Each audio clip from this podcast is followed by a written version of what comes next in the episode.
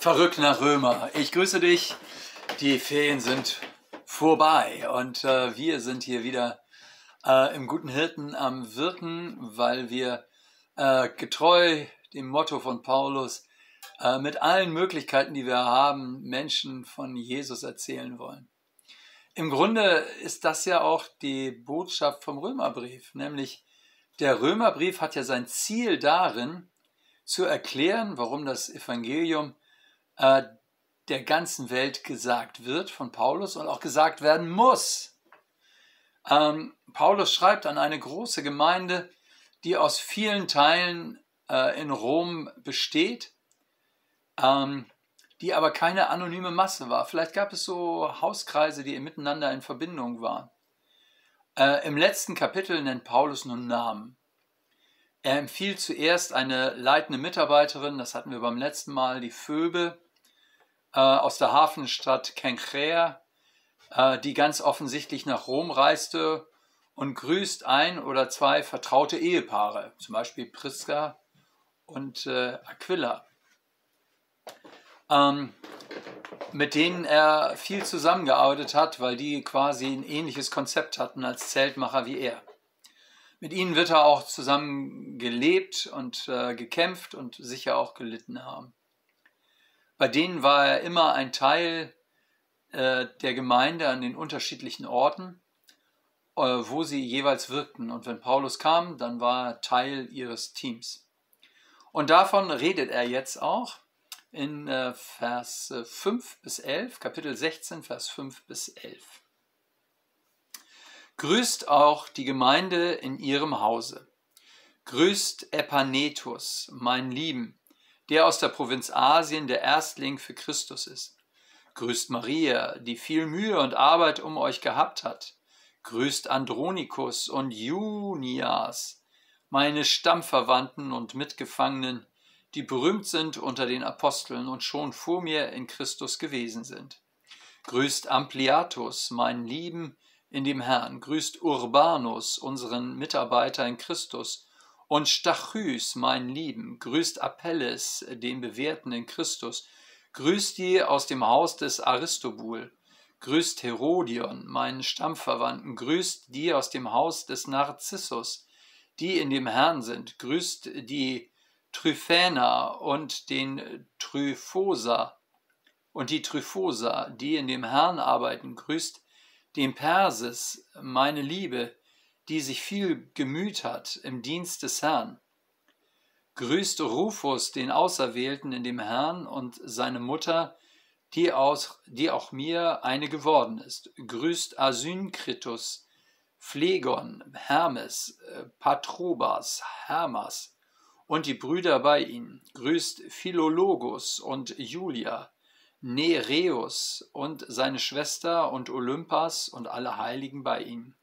Grüßt euch untereinander mit dem heiligen Kuss. Es grüßt euch alle Gemeinden, es grüßen euch alle Gemeinden Christi. Boah, das war jetzt echt eine bunte Namensreihe. Und lasst uns erstmal anfangen, über die Gemeinde im Haus von Aquila und Prisca zu reden. Eine Hausgemeinde war damals selbstverständlich. Wie sollte es auch anders sein? Ich meine, in der Regel fing es damit an, dass man sich in der Synagoge traf. Da predigte Paulus, äh, wenn es in der Stadt Synagogen gab. Er predigte natürlich von Jesus und dann bildete sich in der Regel eine Gemeinde. Also Leute, die sagten, ja, Jesus ist der verheißene Messias und andere, die auch sagten, das ist ja alles Mist, was du hier sagst. Also es gab quasi eine Gruppe von Leuten, die das spannend fanden und andere, die das auch für sich ablehnten. Ähm, die sagten, wir wollen das nicht. Wir halten das für eine falsche Auslegung der Heiligen Schrift. Aber es gab eben auch Sympathisanten äh, aus dem Umfeld der jüdischen Gemeinde, die damit Jesus nachfolgen wollten. Ähm, und meist konnte diese Gruppe dann nicht in der Synagoge bleiben, weil äh, die andere Gruppe sich durchsetzte und sagte, nee, nee, nee, also ihr glaubt was, was wir mehrheitlich äh, ablehnen, ihr müsst gehen. Und dann trafen sie sich in den Häusern. Sie hatten ja keine Kirche, kein Gemeindezentrum, äh, so wie wir das heute kennen, also Gebäude, die für die Gemeindearbeit speziell errichtet worden sind, sondern sie hatten nur ihre Häuser.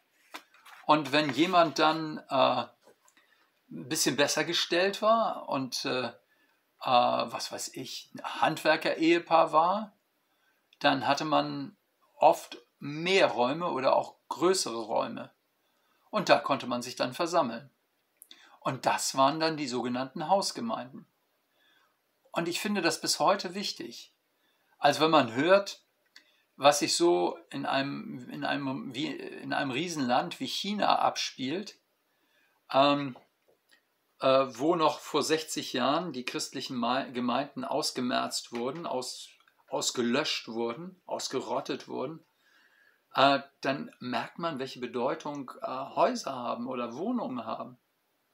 Denn die ganze christliche Gemeinde in China, die lebt davon, äh, dass sie im, vor allen Dingen im letzten Jahrzehnt äh, sich als Hausgemeindebewegung äh, entwickelt hat, geboomt ist.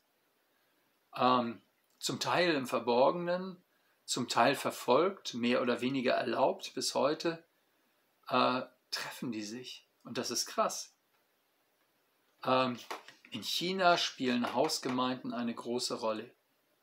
Und übrigens, das ist das Spannende, liebe Leute, die ihr Martin Luther so wie ich äh, sehr schätzt. Martin Luther hat mal was Interessantes geschrieben. Und zwar äh, etwas, von dem ich denke, dass äh, das in der Kirche, in der Landeskirche vielfach vergessen wird. Ähm, er hat nämlich einmal eine Vorrede geschrieben zu einer Gottesdienstordnung äh, in deutscher Sprache, die Vorrede zur deutschen Messe. Äh, und damit alle es verstehen, sollte eben äh, der Gottesdienst in, nicht nur in Latein, sondern in Deutsch sein. Und in dieser Vorrede sagt Martin Luther, ähm, ich zitiere, wir wollen lateinische Gottesdienste haben, ist nicht schlecht. Latein war damals international wie heute das Englisch, deswegen konnte das jeder verstehen. Aber die Mehrzahl soll in Deutsch sein, so dass alle es verstehen und zum Glauben angereizt werden.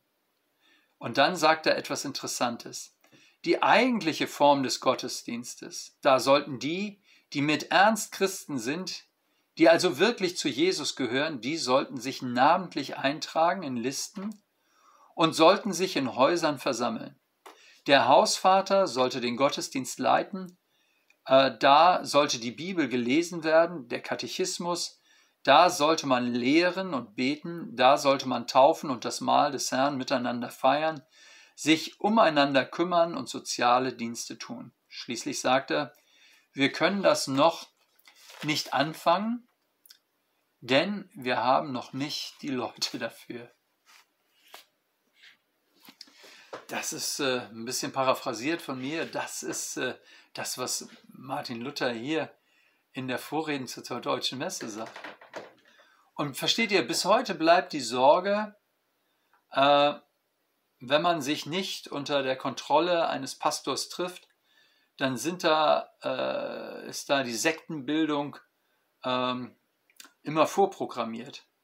Aber Martin Luther hat gemeint, dass äh, diese Hauskreise, dass diese Kleingruppen, dass diese Hausgemeinden das eigentliche, die eigentlichen Gemeinden sind. Also die Zellen eines großen Körpers. Ähm, also kein Gegenüber, sondern ein Teil von Gemeinde. Die große Versammlung hat auch immer eine wichtige Rolle gespielt in der Gemeinde in Jerusalem. Aber es brauchte die Hausgemeinschaft, wo einer den anderen kennt, wo man sehr persönlich reden kann, wo man die Bibel miteinander liest und betet und sich wirklich kümmert.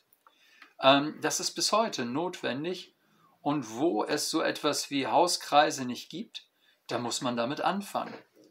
Ja, man darf sich nicht abgrenzen. Äh, wie bei einer Zelle im Körper, ist ja klar. Also Einzelzellen können nicht leben. Sie können nur leben als Teil eines größeren Verbands oder Verbunds, in einem Organismus. Äh, sonst werden es äh, Krebszellen. Ähm, und, äh, und, und darum wirbt Paulus, dass das passiert. Ähm, und dann ist hier die Rede von äh, Epenetus. Epenetus. Also von ihm heißt es, dass er die Erstlingsfrucht der Provinz Asien ist. Ähm, hier ist also die politische Provinz Asien im heutigen, in der heutigen Türkei gemeint. Ähm, und das heißt, als er zum Glauben kam, da war er sowas wie ein Hoffnungsträger. Ähm, das war quasi das, was ich vorhin äh, oder beim letzten Mal erzählt habe. Paulus kam an einen Ort, verkündigte das Evangelium und Leute kamen zum Glauben. Und man sagte, Mensch, auch hier in dieser Kultur, unter diesen Menschen passiert das, dass Leute von Herzen zu Jesus gehören.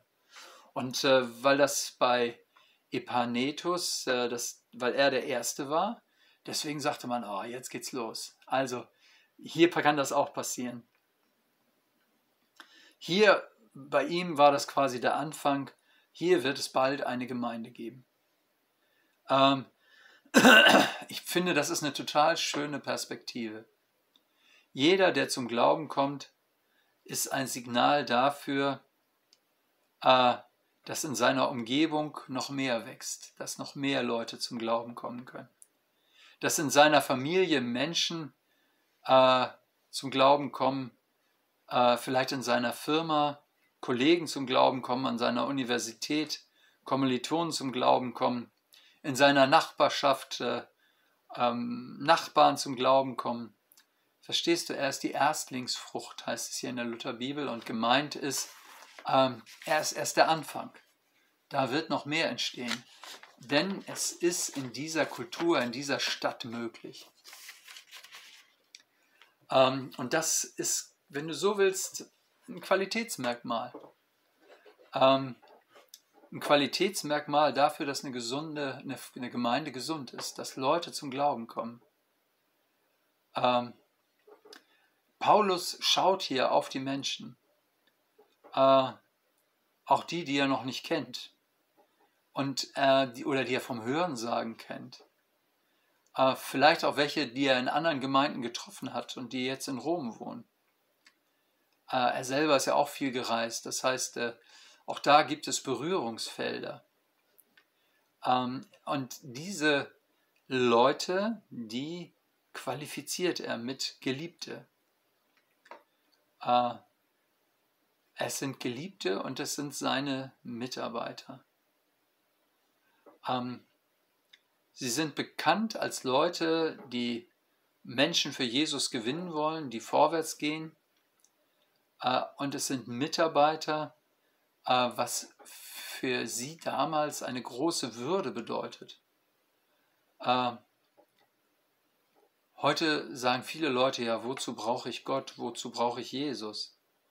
Ich komme auch ohne ihn zurecht. Und das mag ja auch stimmen. Äh, aber darum geht es ja gar nicht, ob ich sozusagen mit Jesus ein Defizit ausgleiche oder ausgleichen kann, das jetzt ausgefüllt wird. Viel wichtiger ist doch zu sehen, Gott braucht mich als sein Mitarbeiter. Das ist ein Teil meiner Würde. Äh, ich bin ein Geschöpf Gottes, das ist ein Teil meiner Würde. Und ein Teil von meiner Würde ist, ich bin Gottes Mitarbeiter. Gott möchte mich gebrauchen, damit das Evangelium zu den anderen Menschen kommt. Er will durch mich seinen Segen weitergeben. Ich weiß nicht, was deine Motivation ist. Äh, und wie deine Beziehung zu, zu Jesus überhaupt aussieht. Aber ich will dir das so sagen. Gott will durch Jesus dich gewinnen, dich versöhnen, dich spüren lassen, welche Herzlichkeit und Liebe bei ihm ist, damit du ein Mitarbeiter in seiner Bewegung wirst, eine Mitarbeiterin, ähm, damit du äh, sozusagen Segensträger wirst damit der Segen nicht nur bei dir bleibt, du nicht ein Endverbraucher des Segens Gottes bist, sondern damit du deine Würde ausleben kannst. Gott möchte mich an seiner Seite. Gott braucht mich. Das ist meine Würde. Gott will nicht ohne mich. Ist auch spannend.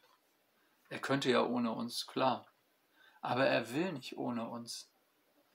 Ähm, verstehst du? Ich, äh, ich bete dafür, dass du auch durch äh, unseren Podcast hier ähm, dazu berufen wirst, dass du merkst, äh, Gottes Mitarbeiterin, Gottes Mitarbeiter zu sein, das ist meine Würde.